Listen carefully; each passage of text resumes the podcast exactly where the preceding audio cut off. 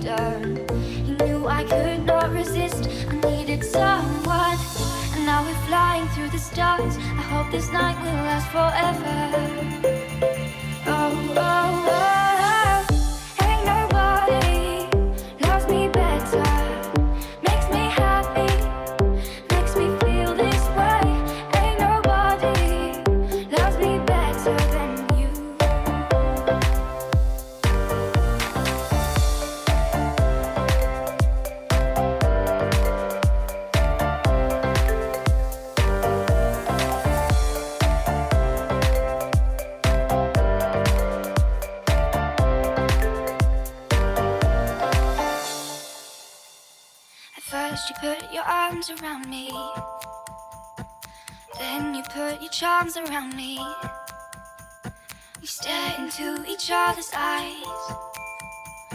And what we see is no surprise. Got a feeling most for treasure. And a love so deep we cannot measure.